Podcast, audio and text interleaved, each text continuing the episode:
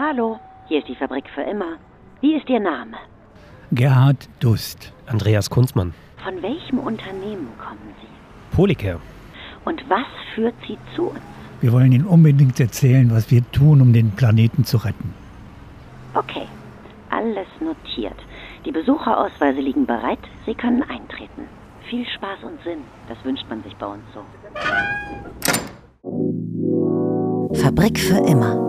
Der Podcast über eine regenerative Wirtschaft in Theorie und Praxis.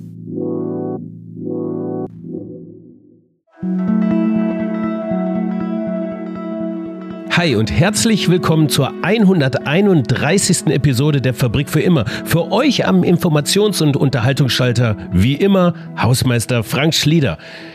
In Vorbereitung auf diese Episode habe ich unsere Lego- und Duplo-Steine wieder ausgepackt. Was habe ich nicht in all den Jahren mit drei Kindern gebaut? Brücken, Raketen, Abschussrampen, Stadien, Häuser, Häuser, Häuser.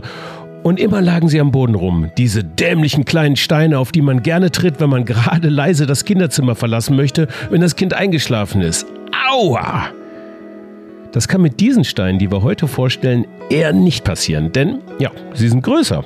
15 Kilo schwer und damit kaum zu übersehen. Sie können allerdings das gleiche Veränderungspotenzial haben wie Lego in der Welt der Spielzeuge, nämlich eine ganze Branche auf den Kopf stellen. Mit den Steinen lassen sich echte Häuser bauen. Die werden dann verschraubt anstatt vermörtelt und lassen sich relativ problemlos wieder abbauen und neu zusammensetzen, wenn man einen neuen Zweck dafür hat. Je nach Bedarf eben. Der Clou, es kann Wüstensand verwendet werden. Davon gibt es im Gegensatz zu dem Sand, der für Zement benötigt wird, ziemlich viel. Ein Sechstel der Erdoberfläche ist mit Wüstensand bedeckt. Sand, der sich bisher für das Bauen eben nicht verwenden lässt. Das kann sich jetzt, wie gesagt, ändern. Eine deutsche Technologie in Afrika erprobt und für gut befunden, ist nun auch bereit für den Markteintritt in Europa. Dank des schönen Wetters werde ich gleich meine Gäste in den Fabrik Biergarten einladen, wenn ich sie gleich abhole. Andreas Kunzmann ist äh, COO von Polycare und Gerhard Dust ist der CEO und einer der Gründer.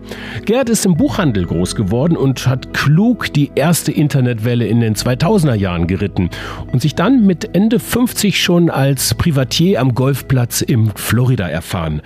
Bis, naja, bis, aber hört selbst. Viel Spaß und Sinn mit dieser Episode.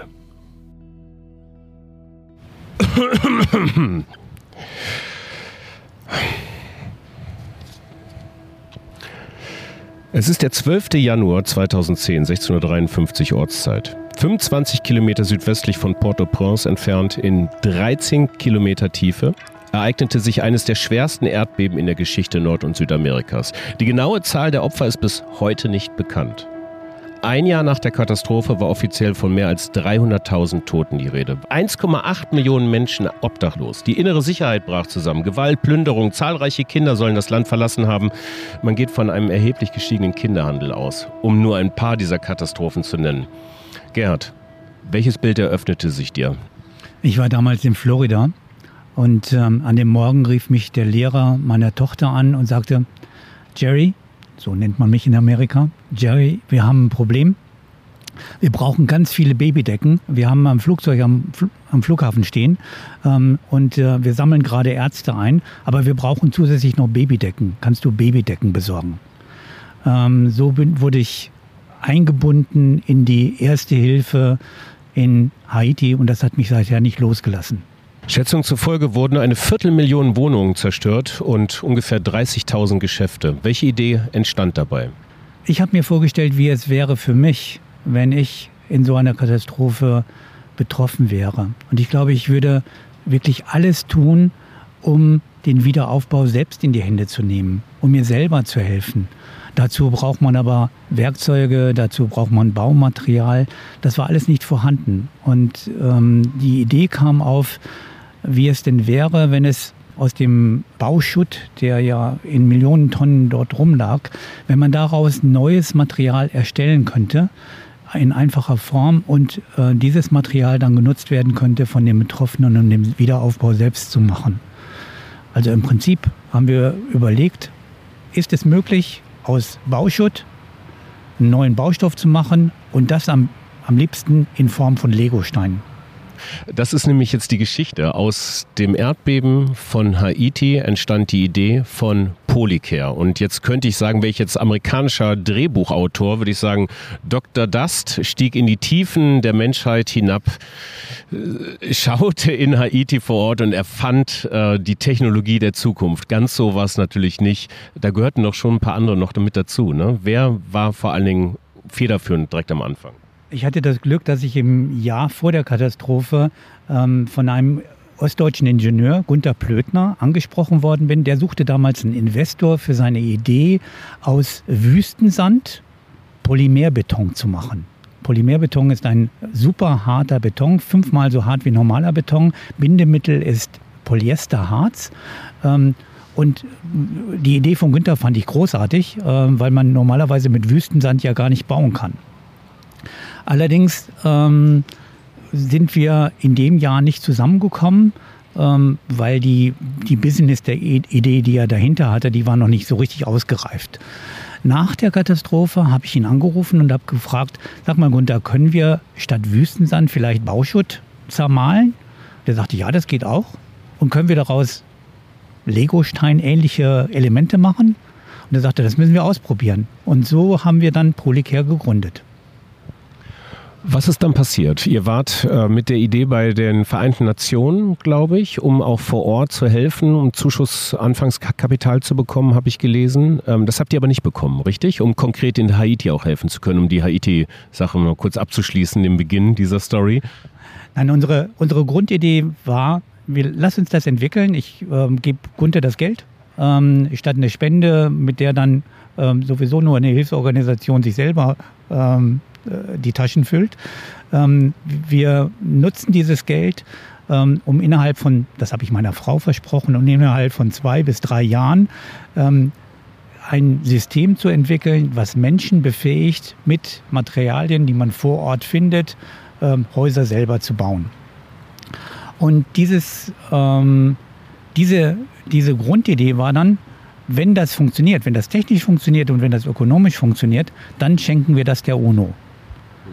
2012, also nach zwei Jahren Forschung und Entwicklung, ähm, waren wir dann soweit, hatten unser erstes Haus und dann bin ich rumgereist von New York über Genf nach Rom, nach Kopenhagen, bei allen UNO-Organisationen, nur um zu erfahren, dass wir total naiv waren, weil das ist nicht das Businessmodell der Vereinten Nationen, Häuser für Menschen überall auf der Welt zu bauen.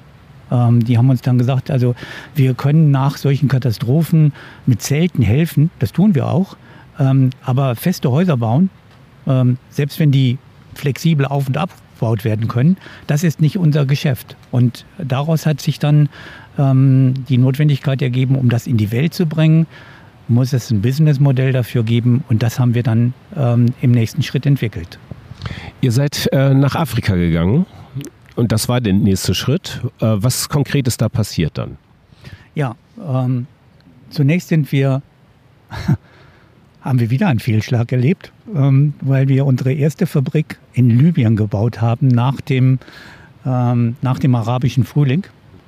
Ähm, und wir, dort sind wir dann in den Bürgerkrieg reingeraten und äh, ähm, das war tatsächlich auch wieder ein Flop.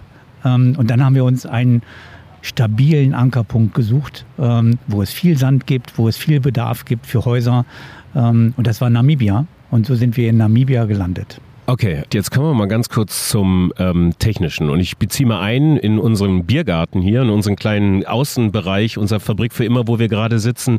Andreas Kunzmann, 34 Jahre. Er ist der COO dieses Unternehmens. Und Andreas wird mir die Technologie von Polycare bestimmt in zwei Sätzen konkret erklären können. Ja, wie Gerd das eingangs schon erklärt hat, ist unser Ziel und unsere Entwicklung dahingehend ausgerichtet, äh, Sekundärrohstoffe zu verwenden, um daraus neue Baumaterialien zu fertigen und beziehungsweise aus diesen Sekundärmaterialien diese Bausteine zu fertigen, mit denen dann ähm, ein Bausystem geschaffen wird, äh, das sich einfach aufbauen lässt und schnell. Aber ganz kurz vorab, was sind Sekundärmaterialien?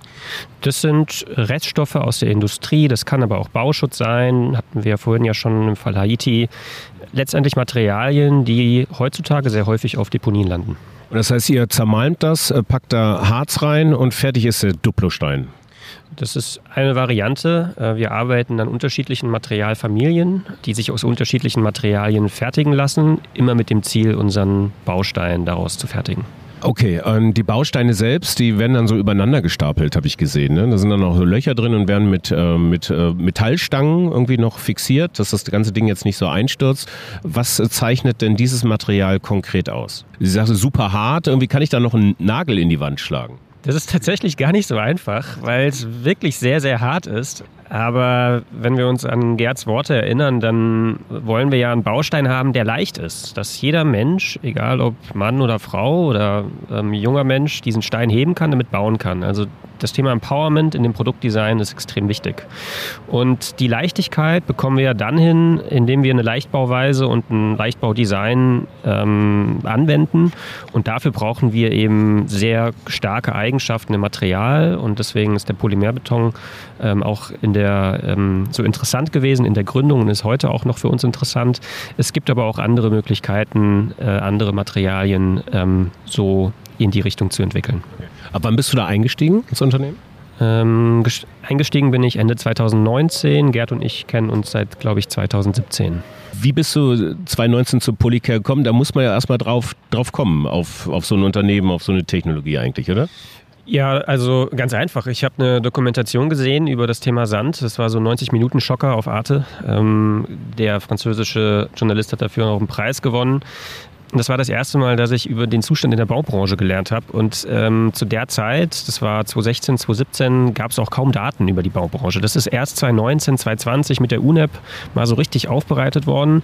Und da war mir klar, was da eigentlich für eine große Problematik liegt ähm, hier auf unserem Planeten und was für einen Riesenhebel es äh, gäbe oder gibt, äh, diese Branche zu, zu transformieren und, und, besser zu machen. Diese Problematik habt ihr ja durchaus weit vorher schon erkannt. Also es kam, es kam äh, ähm, Windhoek, ne? Namibia war das.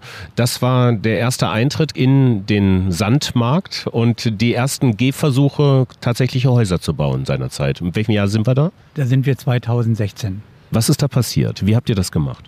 Ähm, 2016 wollte die namibianische Regierung austesten, ob unsere Erfindung ähm, wirklich so revolutionär ist und hat uns gebeten, ein Musterhaus aufzubauen ähm, während einer Konferenz in Namibia. Also ihr seid da mit einer Präsentation zur namibianischen Regierung, irgendwie so PowerPoint, irgendwie 15 Seiten und habt vorgestellt, was ihr da macht oder wie seid ihr da rangekommen? Der, ich habe bei einem Empfang in Berlin neben dem neuen namibianischen Botschafter gesessen und habe ihm erzählt, was ich mache. Ähm, und der war sofort Feuer und Flamme. Äh, in der nächsten Woche war er bei uns in Gilberg, hat sich das angeguckt. Äh, zwei Wochen später war eine Ministerin aus Namibia da. Ähm, und dann haben sie gesagt, ey, super, ähm, es ist genau das, was wir brauchen. aber wir müssen natürlich auch austesten, ob die Menschen in Namibia eure Steine und eure Bau, Bausystem, ob sie das wirklich toll finden. Ähm, weil das ist ja etwas Neues. Und ähm, wir bitten euch, baut ein Musterhaus während einer Konferenz in Namibia auf. Dann haben wir ein Musterhaus in Gilberg produziert, haben das in einen Container verpackt. Ähm, das war so ein 60 Quadratmeter Haus. haben das nach Namibia geschickt. Das dauerte alleine schon sechs Wochen der Transport. Als wir dann angereist sind, um das Haus aufzubauen, steckte der, der Container noch im Zoll. Und dann haben wir nur zwei Tage gehabt, um das Haus aufzubauen. Da wir nur mit zwei Mann dort waren, haben wir gebeten, dass man uns doch ähm, vier Helfer gibt aus Namibia. Die haben natürlich noch nie so ein Haus gebaut. Wir haben zwei Frauen und zwei Männer bekommen und haben dann tatsächlich innerhalb von zwei Tagen das Haus vollständig aufgebaut. Dann sind alle Konferenzteilnehmer, das waren über 2000, durch das Haus marschiert, haben gegen die Wände geklopft, haben darüber gestrichen und jeder fand das super toll. Und wir haben dann das Haus gespendet. Wir haben gesagt, dieses Haus, das spenden wir der Republik Namibia. Sie soll es irgendeinem bedürftigen Menschen im Land geben. Dann sind wir abgereist nach Hause, nach, nach Deutschland. Und die vier Leute, denen wir gezeigt haben, wie man das Haus baut, die zwei Frauen und die zwei Männer, haben das Haus wieder in Einzelteile zerlegt und haben es 20 Kilometer entfernt in einem Slum neu aufgebaut für eine Familie mit ähm, sechs Kindern, die heute glücklich und zufrieden in dem Haus leben. Wahnsinn-Story. Das ist ja, also, ich habe jetzt, während du das gerade gesprochen hast, habe ich gesagt, so ein Haus besteht ja jetzt nicht nur aus Duplosteinen, also den Wänden so, da gibt es auch noch Bodenplatten, womöglich noch einen Keller, ein Dach, ähm, äh, die ganzen, die Leitungen, der Innenausbau und so weiter und so fort. War das alles mit dabei? Ja, Das, also der Keller war nicht dabei, es gab keinen Keller, aber ähm, natürlich ähm, ist unser gesamtes System so ausgelegt, ähm, dass man die Einzelteile wieder verwenden kann. Beim Dach haben wir zusammengearbeitet mit der Firma Salzgitter Bauelemente, die Sandwich-Elemente machen. Die verschraubt man auf unseren Stein, ähm, so dass Dach und Fenster und Türen ähm, alles wieder aus schraubbar sind und dann zerlegt man das Ganze in Einzelteile und baut es neu auf. Das haben wir schon mehrfach gemacht. Das haben wir sowohl in Südafrika gemacht, aber wir haben auch ähm, zum Beispiel ein, eines unserer ersten Musterhäuser, das zweigeschossig war, in Gelberg in, in Thüringen. Ähm, das stand fünf Jahre und nach fünf Jahren haben wir gedacht, das gefällt uns nicht mehr. Dann haben wir es auseinandergenommen und daraus etwas vollständig Neues, etwas ganz anderes gebaut. Das ist heute unser Konferenzraum. Und wenn es uns in fünf Jahren oder in zehn Jahren nicht mehr gefällt, dann bauen wir es wieder auseinander und machen was anderes daraus. Das ist das Schöne an Lego.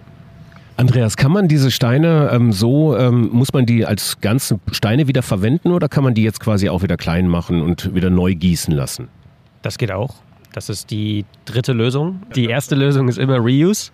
Dafür sind sie ausgelegt. Das Unternehmen startet ja mit einer Sozialinnovation, also den, den Bauprozess so stark zu vereinfachen, wie es nur geht. Deswegen hat man auch den Mörtel weggelassen, die Verschraubung sich ausgedacht. Äh, heute sagen viele Architekten dazu Design for Disassembly, also der zerstörungsfreie Rückbau, wie Gerd das gerade beschrieben hat. Und die Wiedernutzung der, der Materialien oder der Steine für weitere Projekte in 10, 15, 20, 50 oder 100 Jahren, das ist einer der großen Transformationstreiber aus unserer Sicht.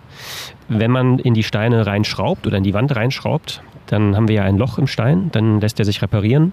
Das ist der zweite Weg. Der dritte Weg ist dann, den Stein komplett wieder klein zu schreddern ähm, und in unsere Rezeptur wieder zu integrieren. Jetzt äh, sprach ihr davon, dass also Sand nach wie vor, das ist ein Sechstel der Erdoberfläche. Kurze Recherche habe ich ergeben, dass das aus Sand besteht. Das meiste von dem Sand wurde bis jetzt für den Bau von äh, Betonzement nicht verwendet äh, worden, wegen der inhärenten glatten Struktur dieser, dieser Sandkörner, die sich dann einfach nicht verbinden ließen. Ihr habt als Verbindungselement was? Als Bindemittel meinst du? Genau, als, als Bindemittel. So. Also im normalen Beton ist es ja der Zement, das ist das Bindemittel. Ähm, und wir verwenden zwei, wir haben zwei bis drei unterschiedliche Bindemittelgenerationen. Ähm, Gerd hat ja schon den Polymerbeton angesprochen. Da ist das Bindemittel ein Polyesterharz, das wiederum zum Teil aus recycelten Kunststoffen besteht. Das zweite Bindemittel sind die sogenannten Geopolymere. Das ist ein mineralisches Bindemittel, das komplett ähm, auf äh, zementhaltige Anteile verzichtet. Und dann gibt es noch einen äh, dritten Weg, den will ich aber jetzt noch nicht so verraten. Betriebsgeheimnis. Ja, vielleicht. Okay, okay. Aber die zwei reichen ja schon, um eine Frage nachzuhaken. Was ist daran nachhaltig? Ja, aber was ist Nachhaltigkeit? Ähm, wir messen es in zwei verschiedenen Kenngrößen. Die erste Kenngröße ist die Zirkularität. Ähm, inwiefern lassen sich unsere Produkte wiederverwenden, hatten wir bereits besprochen. Ähm, zweitens, wie können wir ähm, Stoffe, die wir heute wegwerfen, äh, integrieren in unsere Wertschöpfung, also zurückintegrieren, also Kreislaufwirtschaft, ähm, sodass wir nicht mehr angewiesen sind auf Bausande. Ähm, das ist ja auch ein großes Thema. Ähm, die zweite KPI ist die gebundenen CO2-Emissionen, die entstehen durch die Auswahl der Materialien und der Supply Chain. Ähm, also die ähm, inhärenten CO2-Emissionen in dem Produkt und dann natürlich, wenn man wieder aufs Gebäude schaut, ähm, wie effizient ist das Gebäude eigentlich aufgebaut, was entsteht während dem Lebenszyklus. Jetzt frage ich mich, das hört sich ja alles total überzeugend an. Ne? So, was sind, also ich habe jetzt nur Vorteile gehört. Was sind so, also es ist schwer euch zu fragen, aber ich tue es trotzdem. Was sind die Nachteile? Ja, wir arbeiten ja mit neuen Bindemitteln. Die sind natürlich nicht so verfügbar wie Zement. Zement findet man auf der ganzen Welt. Die Branche ist eine der größten Branchen der Erde. Äh, Zement an sich ist ja auch äh, ähm, leider ähm, zuständig für 8% der CO2-Emissionen weltweit. Daran kann man die Größe der Branche bemessen. Deswegen können wir nicht einfach in irgendein Land gehen und dort eine Fabrik aufbauen. Es ist für uns sehr aufwendig, die lokalen Wertschöpfungsketten aufzubauen. Nicht nur auf der Bindemittelseite, auch ähm, die Dämmstoffe, die wir verwenden. Im Kern ist ja ein Dämmstoff integriert. Und äh, das bedeutet sehr viel Arbeit für uns, vor allem in den Entwicklungsländern, aber auch viel Ingenieursarbeit, weil wir unser System ständig anpassen und jeder Stein in jedem Markt am Ende auch anders aussieht tatsächlich. Also ähm, materiell anders aussieht, nicht von der Dimension. Ähm, vom, vom Preispunkt her, ist das wettbewerbsfähig zu herkömmlichen äh, Zementsteinen jetzt? Zweite Herausforderung, korrekt. Wir sind ja noch ein kleines Unternehmen. Wir haben noch nicht die Skaleneffekte wie andere große Unternehmen. Unser Material oder unser Baustein kommt zunächst mal teurer raus, als wenn wir es vergleichen mit äh, Brick and Mortar, also äh, Mörtel und, und Ziegel. Aber wir sparen dann, wenn man, wir müssen immer das Gesamtprojekt betrachten, weil wir auf der Baustelle extrem hohe Einsparungseffekte haben. Wir bauen sehr viel schneller, wir bauen sehr viel sauberer. Wir haben ähm, den Rückbaueffekt, also wir können die Materialien wiederverwenden. Jeder Baustein ist uns, aus unserer Sicht ein Asset für unseren Kunden. Und wenn wir das dann durchrechnen, dann kommen wir in einen sehr guten wettbewerbsfähigen Bereich. Was sind für euch jetzt, und ich will kurz auf den Markt jetzt mal so ein bisschen eingehen. Ne? Also bis jetzt, und da komme ich gleich nochmal zu dir, Gerhard, die Story Afrika ist ja noch nicht auserzählt ihr wart in Entwicklungsländern, ähm, habt die ersten Erfahrungen da gemacht, aber wenn ich das richtig sehe, sind die Märkte eigentlich jetzt erstmal weltweit da. Eigentlich auch jetzt hier im globalen Norden, bei uns in Deutschland ja auch. Wir haben ja hier auch Wohnungsmangel und müssen relativ schnell für Wohnungs, ähm, äh, ja, für Wohnungen sorgen, um diesen Wohnungsmangel zu beherrschen. Welche Märkte habt ihr euch denn da gerade ausgesucht? Sehr aktuelle Frage für uns. Wir haben ja aus der Geschichte heraus einen sehr starken Fokus gehabt auf die Entwicklungsländer ähm, auch auf den Affordable Housing Sektor. Unser Bausystem ist aber universell und wir fokussieren seit 12, 18 Monaten viel stärker auf die äh, Herausforderungen in der Industrie anstatt in spezifischen Märkten, weil diese sind global präsent. Ähm, wir haben in Deutschland letztendlich dieselben Probleme wie in Südafrika, wenn man so will.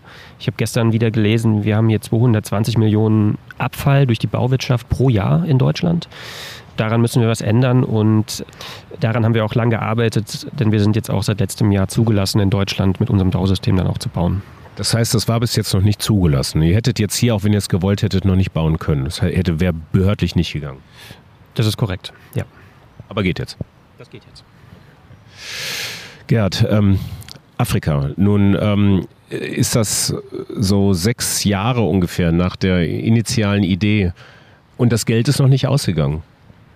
Nein, wir haben, das Geld ist noch nicht ausgegangen. Also wir haben weiterhin finanziert die Entwicklung über die Gesellschafter bei Polycare. Es gab eine Zeit lang, da hat meine Frau nicht mit mir gesprochen, aber inzwischen ist das wieder besser. Und ja, wir, ähm, wir glauben ganz fest an, an das System, an die Zukunft.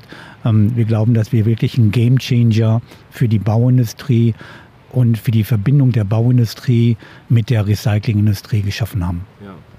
Wie habt ihr dann den Schritt nach Europa. Das ist, ja, ist eigentlich Quatsch. Ne? Also als deutsches Unternehmen dann aber in Afrika die, die, die operative Erfahrung zu machen, um dann eigentlich einen Schritt zurück nach Europa zu machen. So habe ich es zumindest jetzt verstanden. Ähm, wie ist das dann passiert?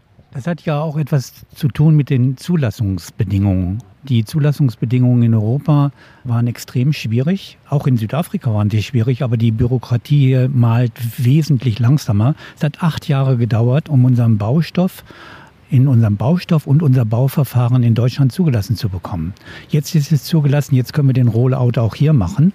Wir haben auch erste Mustergebäude, die wir jetzt errichtet haben. Eins in Frankreich. Wir ähm, sind gerade an einem Projekt im Ahrtal, wo wir genau das tun, was wir eigentlich für Haiti geplant haben. Das, äh, ja, also der Ahrtal nach der Flutkatastrophe, Andreas, wir sprachen ja letztes Jahr schon drüber, dass ihr quasi gepitcht habt äh, bei den zuständigen Behörden, um dieses Projekt vorzustellen. Was ist daraus geworden? Das wird jetzt gebaut. Wie viele Häuser insgesamt? Ähm, wir bauen das Gemeinschaftszentrum in, einem, ähm, in einer kleinen Siedlung, die bereits schon gebaut worden ist von Tiny Houses. Und ähm, das ist dann vorübergehend oder ziehen dann Leute fest ein? Wie ist das geplant? Das ist ein vorübergehendes Gebäude. Das wird in zwei oder drei Jahren wieder woanders genutzt. Ähm, das ist auch der Vorteil für die Gemeinde. Sie haben eine Nutzung für den jetzigen Bedarf und können in, in zwei, drei Jahren aus diesem Gemeinschaftszentrum eine Schule oder einen Kindergarten oder ein Altenzentrum machen, was auch immer. Nun ist das so, dass der Wohnraum da ja immer noch knapp ist und viele Leute eigentlich ja immer noch kein festes Zuhause haben. Eigentlich hätte das doch Platz für mehr, oder? Definitiv. Ähm, wir wollen ja jetzt äh, mit dem ersten Gebäude zeigen, wie es geht. Wir laden ja auch die Gemeinde ein, an dem Projekt teilzunehmen und äh, möchten den Beweis antreten und, und dann gemeinsam mit unseren Partnern, die wir jetzt ja auch erst in den letzten Monaten aufgebaut haben, dann noch für größere Projekte zur Verfügung stehen. Nun ist das ja so, und du sagst ja auch, ihr wollt äh, vor Ort zeigen, dass das auch tatsächlich geht. Und Veränderung äh, hat ja auch viel mit Überzeugungsarbeit zu tun. Gerd, du nickst äh, gerade. Wie weit sind die Leute denn hier für neue Baustoffe, Bauverfahrensweisen? Häusle bauen, Häusle für die Ewigkeit bauen, ist ja, ist ja irgendwas, was hier inhärent in, in, in der deutschen Genetik, würde ich schon fast sagen, liegt. Was sind so deine Erfahrungen, Gerhard?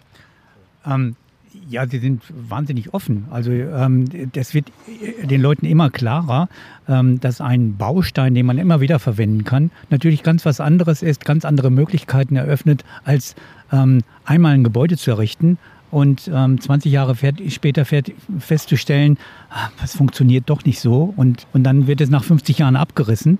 Der Vorteil ist so offensichtlich, dass immer mehr Architekten auf uns zukommen, immer mehr Planer auf uns zukommen, mit uns zusammenarbeiten.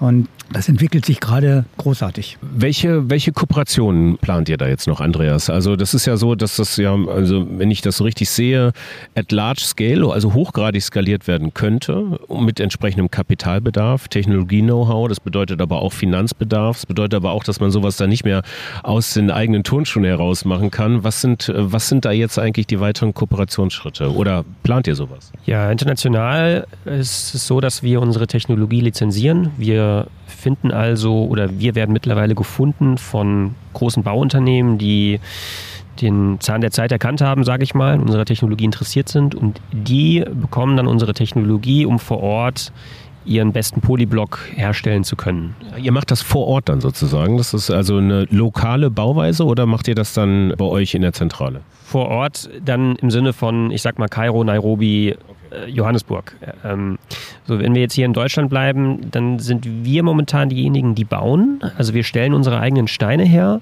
und bauen auch selbst, was ein Riesenaufwand für uns ist und für das Team. Ähm, wir machen auch die Planungsarbeiten, weil wir auch in einer, ja, ich sag mal, wahnsinnigen steilen Lernkurve sind, die für uns ganz, ganz wichtig ist. Und parallel dazu bauen wir ein Partnernetzwerk auf von Architekten, Entwicklern äh, und Planern, die dann wiederum mit uns lernen und zusammen ähm, sollten wir dann Mitte des Jahres fähig sein, auch wirklich größere Projekte umzusetzen und das dann auch größer zu denken. Also aus dem Fernsehbereich, aus dem Content-Bereich kenne ich ja so, die Cash Cow ist ja dann ein Lizenzprodukt. Ne? Also ich entwickle was, habe die Urheberschaft drauf und kann das dann einfach in den jeweiligen Märkten vor Ort mit Partnern lizenzieren und die machen das da alles. Ist das im Baubereich auch möglich? Definitiv, genau. Das ist ja auch unser Kerngeschäftsmodell ähm, im internationalen Markt. Dann lässt sich das, ähm, die Technologie entsprechend skalieren und auch erst dann haben wir wirklich einen Impact auf die Baubranche. Wir sind ja ein, äh, ein Tropfen auf den heißen Stein bis dato. Ist, äh Was steht an? Jetzt sind wir im Mai 2022 gerade. Andreas, du heiratest kommende Woche. Herzlichen Glückwunsch vorab. Also wenn das Interview, deswegen sage ich es, wenn das Interview veröffentlicht wird, hast du geheiratet. Hoffentlich wirst du geheiratet haben werden, Futur 2. Äh, äh, ähm, auf dem Laufenden. okay. Äh, danke. Äh, äh, was ist, also was steht an jetzt so dieses Jahr? Was ist also jetzt genau Scope bis, bis jetzt, lass uns ein bisschen greifbarer machen, ne? bis Dezember 2022. Was sind so eure Themen? Ja, also das, wir hatten das Ahrtal-Projekt ja bereits ein paar Mal jetzt äh, im Mund gehabt. Das ist eines der ganz, ganz wichtigen Projekte, die jetzt im, im Juni gebaut werden. Ähm, wir haben dann noch ähm, zwei, drei weitere Bauprojekte in der Pipeline, die wir dieses Jahr in Deutschland umsetzen wollen, äh, mit unterschiedlichen Entwicklern und Architekten, was total schön für uns ist. International arbeiten wir an drei Abschlüssen in den anderen Regionen Afrikas, also Ghana, Ägypten und Kenia. Ähm, das heißt, bis dahin werden dort die ersten Musterhäuser aufgebaut sein und der, der Businessplan für die Factory vor Ort und damit die Investitionsentscheidung vorbereitet. Also wenn ich jetzt mich entscheiden will, boah, ich hätte jetzt Bock, mir ein Haus zu bauen. Also ich sag mal, im Grund ist jetzt alles je nachdem, je nach Lage, aber 100, 150, 200.000 wird man für den Grund schon irgendwo immer noch bezahlen müssen. Das Haus, sagen wir mal, herkömmlicher Natur 300.000 vielleicht, ähm, je nachdem, was man macht, ne? von bis. Wie teuer ist ein Haus? Große Frage. Aber so in dem Bereich, um wie viel Prozent teurer wäre es denn, so ein Einfamilienhaus mit Polycare-Technologie äh, bauen zu lassen?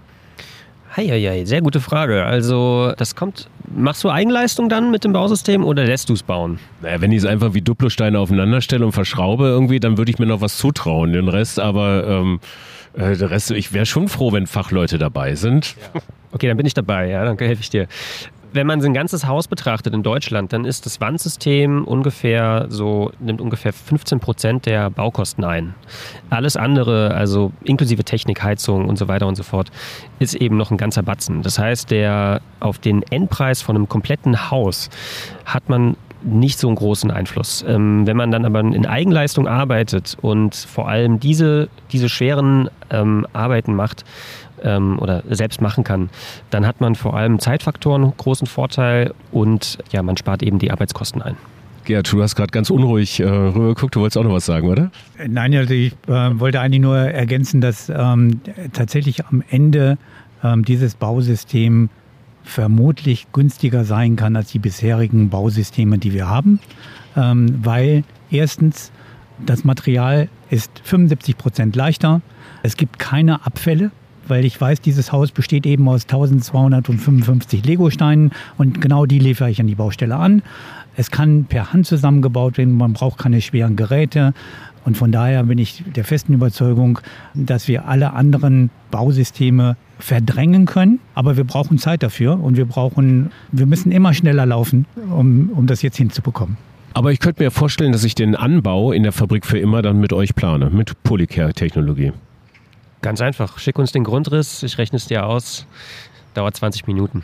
Machen wir einen guten Preis. Ja, klar. okay, gut. Okay, zum, zum Abschluss. Gerd, du hast, du hast mir im Vorgespräch gesagt, du bist jetzt 70 Jahre alt, wenn ich das sagen kann. Du hast ähm, vor zwölf Jahren damit gestartet, das heißt kurz zurückgerechnet, du warst 58 zu der Zeit. Ich meine, du könntest jetzt eigentlich auch andere Sachen machen. Warum machst du das jetzt noch? weil das wahnsinnig befriedigend ist. Weil das, ähm, ich, ich war ja mit 58 schon Rentner. Ich hatte meine gesamten Firmen in Deutschland verkauft und äh, habe Golf gespielt in Florida. Wenn ich mir vorstelle, ich hätte jetzt zwölf Jahre lang Golf gespielt, wäre das längst nicht so befriedigend, als etwas entwickelt zu haben, was tatsächlich nachhaltig unseren Planeten retten kann. Dennoch bedarf es ja auch ganz schön viel Durchhaltewillen. Ne? Du hast ja viel Eigen, ihr habt viel Eigenleistung reingegeben. Sag mir mal, so, so zwei, drei Punkte, die dich da bei der Stange gehalten haben, die so, so die wir auch so an Leute geben können, die eben auch so komplett purpose-orientiert sind und bei denen es vielleicht braucht, bis die Technologie so richtig, so richtig äh, den Markt erlangt. Fällt dir da was ein? Zwei, drei Punkte für Resilienz und Durchhaltung. Ich glaube, das ist einfach die Betrachtung äh, des eigenen Lebens. Man muss sich klar machen, dass man auf einer Reise ist die endlich ist und dass man am Ende dieser Reise auf etwas zurückblicken möchte, dass, ähm, dass es wert war, dass man diese Reise gemacht hat. Mein Großvater hat immer gesagt, dein letztes Hemd hat keine Taschen. Und deswegen das ganze Leben lang nach Geld zu streben, ähm, wird nicht befriedigend sein. Ich würde sagen, ein schönes Schlusswort. Ich äh, bedanke mich für dieses Gespräch hier bei uns im äh, Fabrik für immer Biergarten. Wir trinken eins und äh, auf bald bald. Vielen Dank für das Gespräch. Vielen Dank für das Gespräch. Auf bald. Schön. Das war die 131. Episode der Fabrik für immer mit Dr. Gerhard Dust und Andreas Kunzmann von Polycare. Eine richtig tolle Geschichte, wie ich finde. In der nächsten Episode haben wir zu Gast ein Vorstand der kleinsten Kupferhütte Europas. Und wie sich Kreislaufwirtschaft am Point of Kupferhütte erleben lässt und wie schwer es sein wird, diese Geschäftsmodelle auch des systemrelevanten Rohstoffes Kupfers klimaneutral zu bekommen, das erfahrt ihr in der nächsten Episode. Und danach kann ich euch nur sagen, unser Sommer, ein Sommer, ein heißer Sommer steht uns bevor, denn wir senden durch. Wir haben noch tolle Sachen über nachhaltige Kampagnenentwicklung. Wir werden in die Welt von Kunst und Wirtschaft eintauchen im Sommer und, ach, ich erzähle besser nicht zu viel. Bleibt einfach dran, abonniert diesen Podcast, gebt uns gerne Feedback, info at fabrikfürimmer.com. Welche Branchen wollt ihr hören? Welche Unternehmen wollt ihr hören? Was interessiert euch sonst noch rund um die Themen regenerative Wirtschaft? Bis dahin viel Spaß und Sinn in euren Tagen und weiterhin viel Spaß und Sinn mit uns in der Fabrik für immer. Ciao. Das ist eine Produktion von F-Frame.